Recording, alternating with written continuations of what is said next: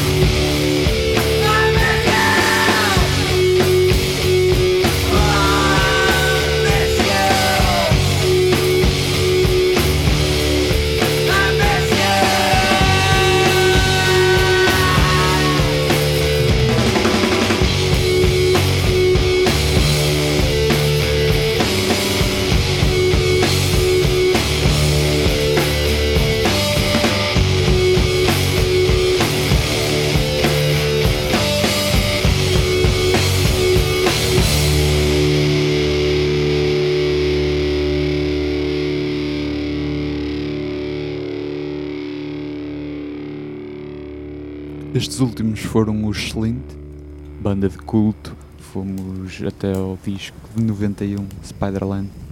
Os Slint que foram uma banda com extrema influência no que viria a seguir para o rock, sobretudo no pós-rock e no massa rock. Recomendo vivamente a todos os fãs da banda e mesmo aos que não são o documentário Breadcrumb Trail, um documentário que se encontra disponível no YouTube e que nos revela um pouco mais de toda a mística por trás desta banda. A faixa que ouvimos foi a última do álbum, Good Morning Captain, e de seguida vamos ouvir eh, Sweet Trip, uma banda que lançou um álbum que está prestes a fazer 15 anos. O álbum chama-se Velocity Design Comfort, um disco que ganhou um cult status online em fóruns de música, já muito depois de ser lançado, numa mistura única de dream pop e glitch. Ficamos com International.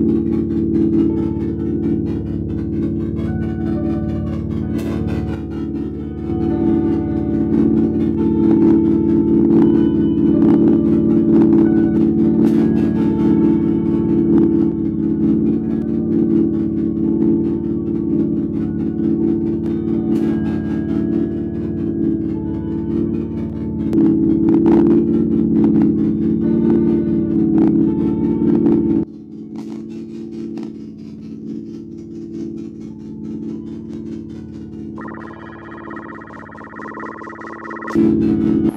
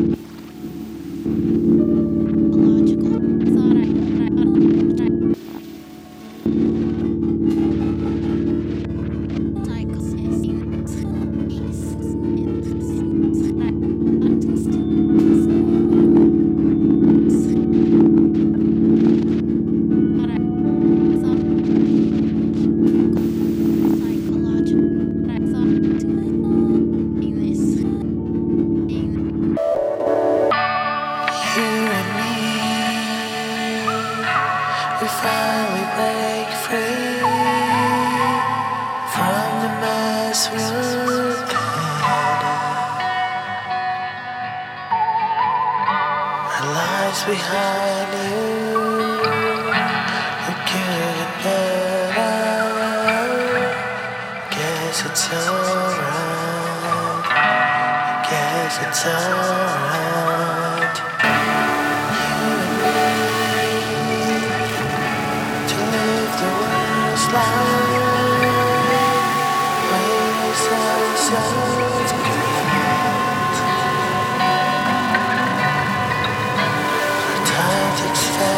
amor.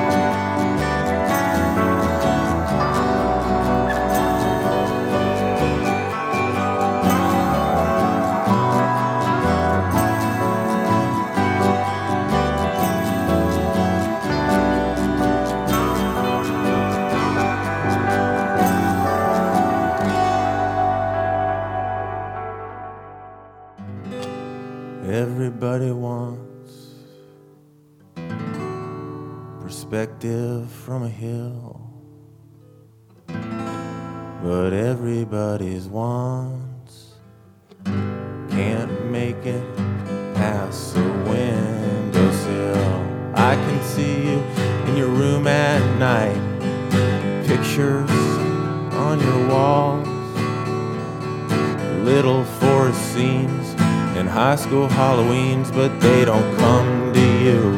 They don't come to you at all. All houses dream in blueprints. Our houses dream so hard. Outside you can see my shoe prints. I've been dreaming in your yard. One of these days,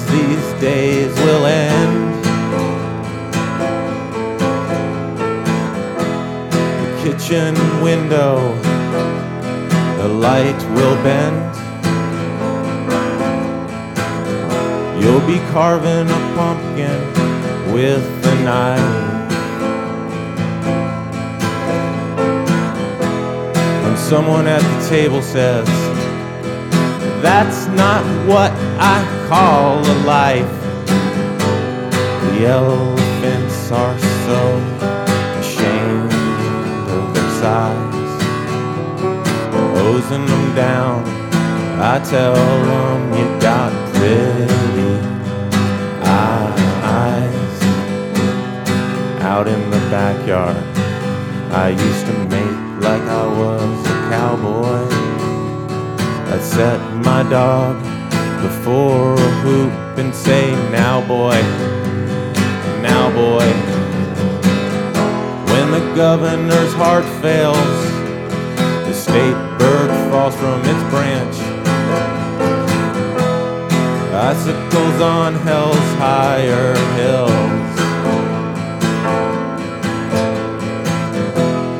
Meanwhile, back home at the ranch,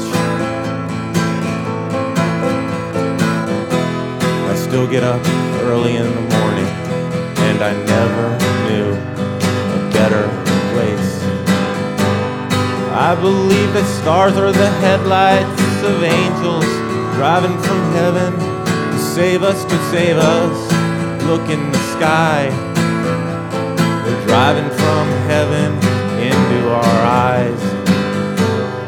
Final words are so hard to devise. Promise that I'll always remember your pretty eyes, your pretty eyes.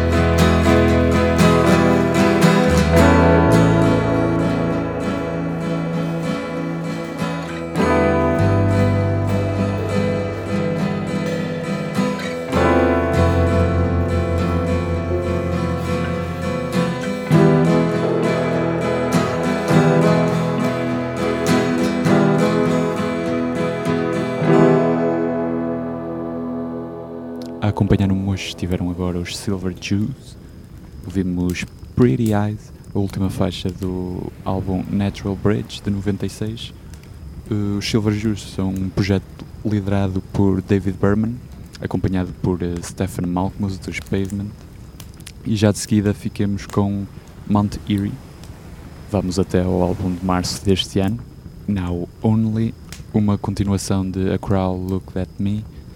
Ambos os álbuns falam daquilo que Phil Elverum tinha ainda para dizer sobre a morte da sua mulher Genevieve, mas se o álbum do ano passado foi a descrição de uma dor bruta que se transportava até ao ouvinte, uh, Now Only, é o entender que essa dor não será fatal e que pode até ser aligerada com humor, contudo, a dor estará lá para o resto da vida, o que é perfeitamente ok. Fiquemos com uma faixa muito parecida com o que Mark Kozlek tem feito. Esta é Distortion.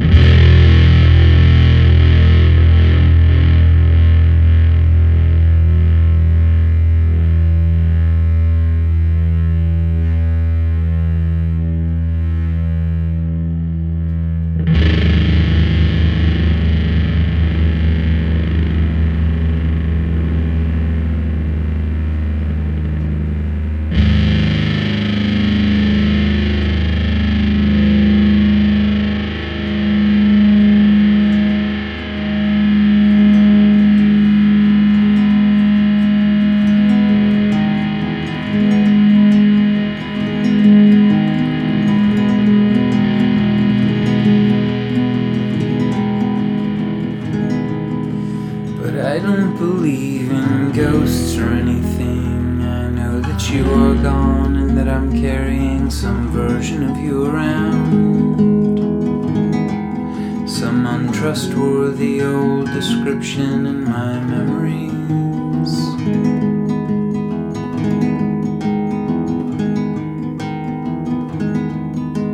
And that must be your ghost taking form, created every moment by me dreaming you so.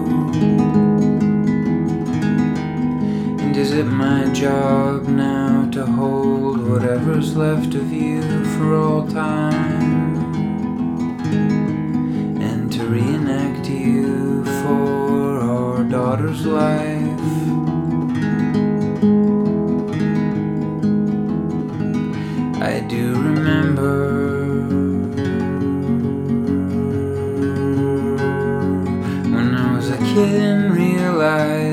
Life ends and it's just over. That a point comes where we no longer get to say or do anything. And then what? I guess just forgotten.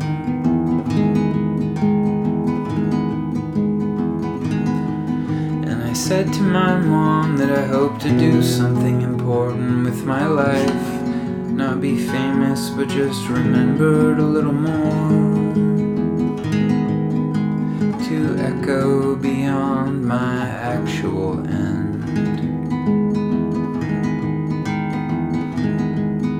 And my mom laughed at this kid trying to wriggle his way out of mortality, of the final inescapable feral scream.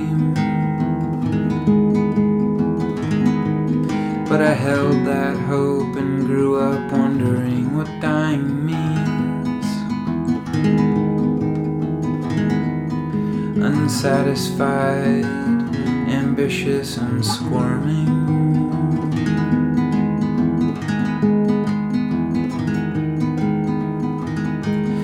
First dead body I ever saw in real life was my great grandfather's embalmed in a casket in Everett, in a room by the freeway where they talked me into reading a thing from the Bible about walking through a valley in the shadow of death.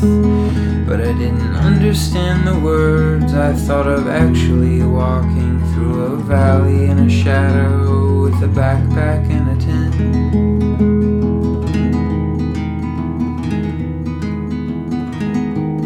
But that dead body next to me spoke clear and metaphor free.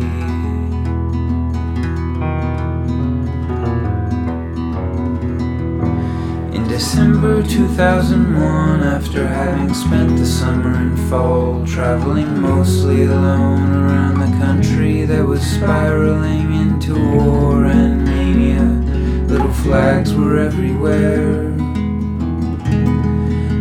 Living on the periphery as a 23 year old, wrapped up in doing what I wanted. And it was music and painting on newsprint, and eating all the fruit from the tree like Tarzan or Walt Whitman. Voracious, devouring life, singing my songs. Sleeping in yards without asking permission.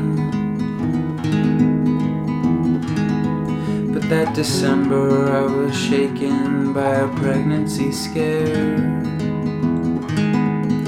From someone that I'd been with for only one night, many states away, who I hadn't planned to keep knowing.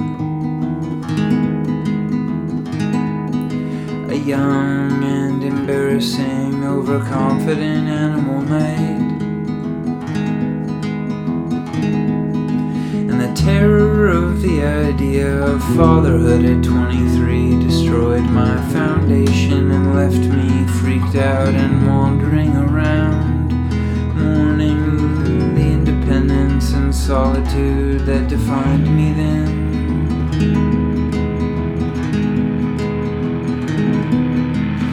Though my life is a galaxy of subtleties, my complex intentions aspirations do not matter at all in the face of the crushing flow of actual time. I saw my ancestors as sad and misunderstood in the same way that my descendants will squint back through a fog trying to see some polluted version of all I mean to be in life. Their recollections pruned by the accidents of time what got thrown away and what gets talked about at night.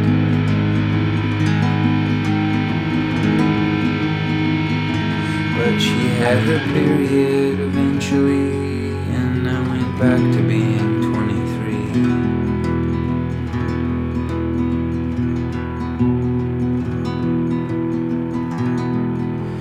Eleven years later, I was traveling alone again on an airplane from New Zealand to Perth, Western Australia. Very alone, so far away from you and the home that we had made.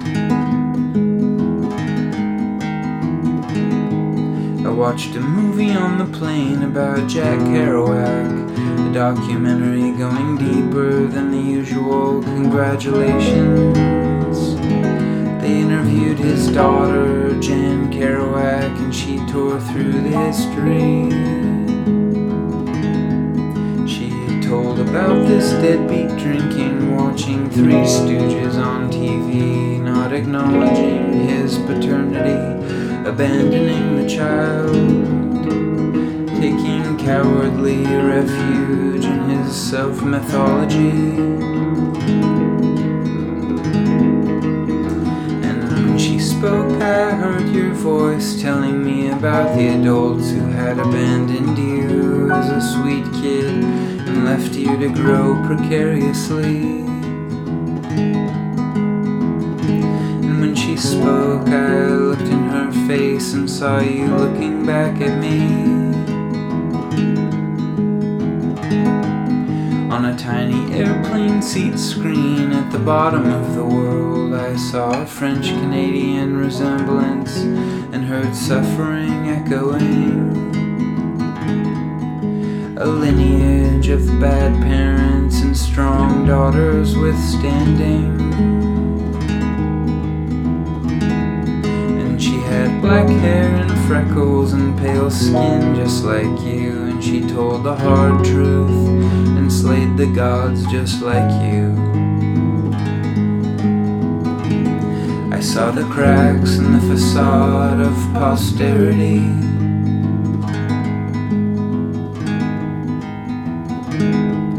I missed you, so I went home.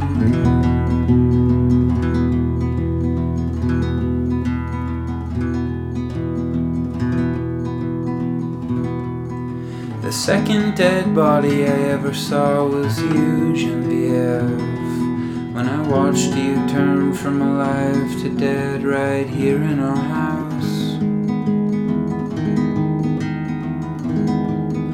And I looked around the room and asked, Are you here? And you weren't, and you are not here. I sing to you though. breathing through my lungs in a constant, uncomfortable stream of memories trailing out until I am dead too. And then eventually the people who remember me will also die, containing what it was like to stand in the same air with me and breathe and wonder why.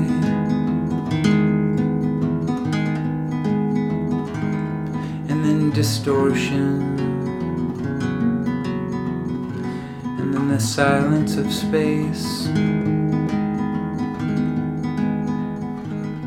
The night palace. The ocean blurring.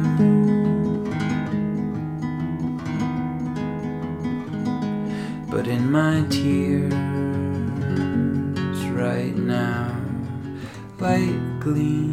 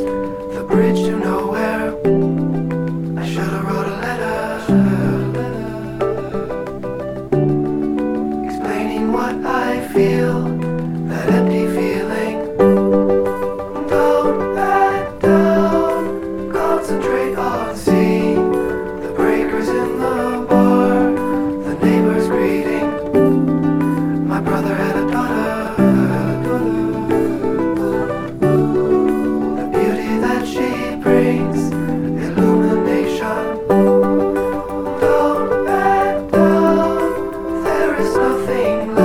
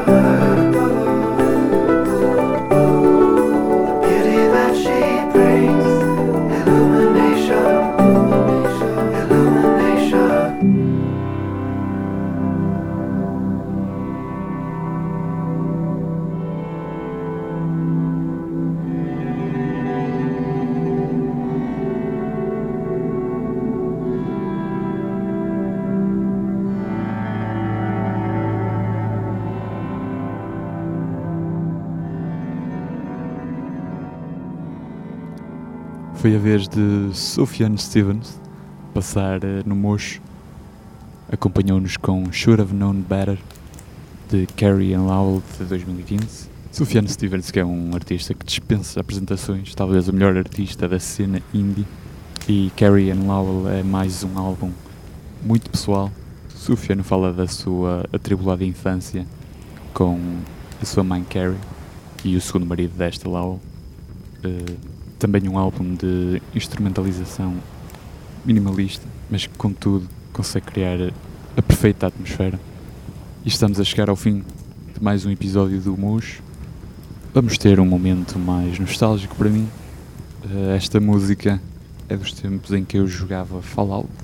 Vamos ouvir um pop tradicional americano de 1941.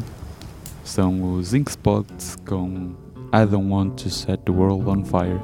I don't want to set the world on fire. Obrigado por ficarem desse lado. Fiquem eh, com a Engenharia Rádio. Até à próxima. just want to start a flame in your heart. In my heart, I have but one desire, and that one is you. No other will do.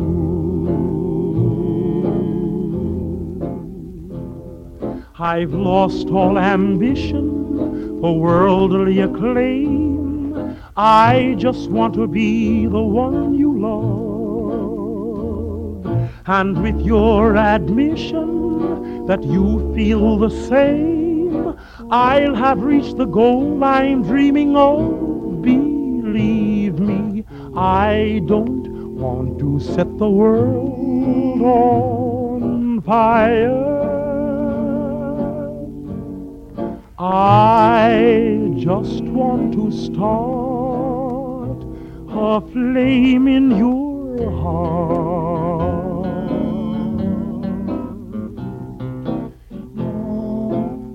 I don't want to set the world on fire, honey. I love you too much. I just want to start a great big flame down in your heart. You see, way down inside of me, darling, I have only one desire.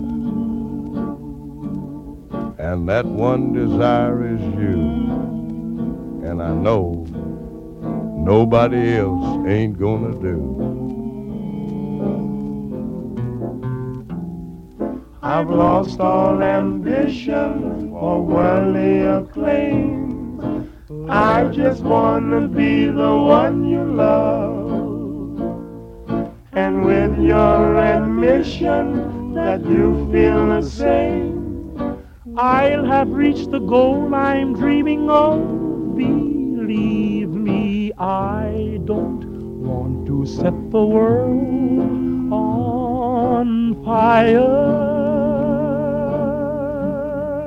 I just want to start a flame in your heart.